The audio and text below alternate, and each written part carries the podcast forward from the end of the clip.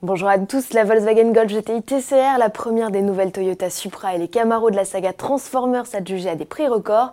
Enfin, retour sur la Race of Champions 2019.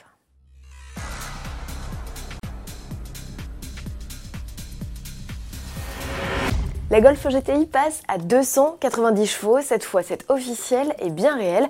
Volkswagen donne vie au concept TCR présenté en mai 2018 lors de son meeting de Vorzerzy, le plus important rassemblement de GTI au monde. Cette déclinaison se positionne dans la gamme entre la version performance de 245 chevaux et la Golf R de 300 chevaux, visible sur le site mais indisponible à la commande. Le 4 cylindres de litre turbo envoie toute la puissance au roue arrière par l'intermédiaire d'une boîte DSG à 7 rapports exclusivement le 0 à 100 km/h est exécuté en 5 secondes 6, soit 6 dixièmes de mieux que la GTI Performance. Reconnaissable à son béquet de toit, son diffuseur spécifique ou encore ses détails de couleur rouge dans l'habitacle, la GTI TCR marque la fin de l'ère des sportives sur la 7 génération de Golf. Sa production sera donc limitée dans le temps. Quant au tarif, comptez pas moins de 42 000 euros en France. Et puisqu'il est question de golf, serait-ce la huitième génération de la compacte aperçue au drive d'une célèbre enseigne de fast-food non loin de Braunschweig, en Allemagne, où se situe une usine du constructeur? Certains détails ne trompent pas comme la poupe ou la ligne de caisse qui se prolonge au-delà des portières arrière. C'est l'une des caractéristiques mises en évidence par des esquisses officielles. La Golf 8 sera la star du salon de Francfort en septembre 2019.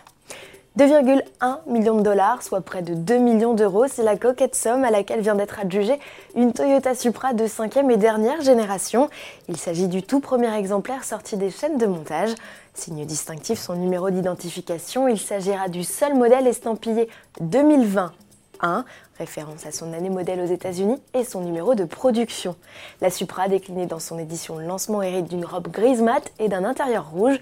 Le fruit de cette vente revient à deux associations, l'une dédiée à la lutte contre les maladies du cœur et les accidents vasculaires cérébraux, et l'autre aux anciens combattants et leurs familles touchés après les attentats du 11 septembre. Et lors de cette vente aux enchères organisée par la maison Barrett Jackson, une Mustang Shelby GT500 star du dernier salon Détroit a trouvé preneur pour un peu plus d'un million de dollars. Une récente Ford GT Heritage Edition a été vendue 2 millions et demi de dollars. Quant aux 4 Camaro de la saga Transformers mises en vente en un seul lot et non homologuées pour la route, elles ont été adjugées 500 000 dollars. Au total, grâce à 16 lots, la vente totalise près de 10 millions de dollars de recettes, des fonds entièrement reversés à des œuvres de bienfaisance. C'est un résultat record en 48 ans d'existence pour la maison de vente Barrett Jackson.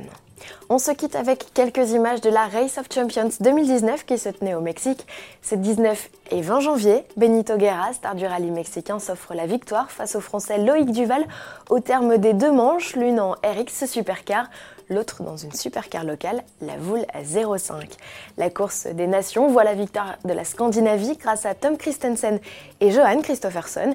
Il s'impose face à l'Allemagne représentée par Sébastien Vettel et Mick Schumacher, tout juste promu au sein de la Ferrari Driver Academy. À demain avec en tête d'affiche une petite surprise française.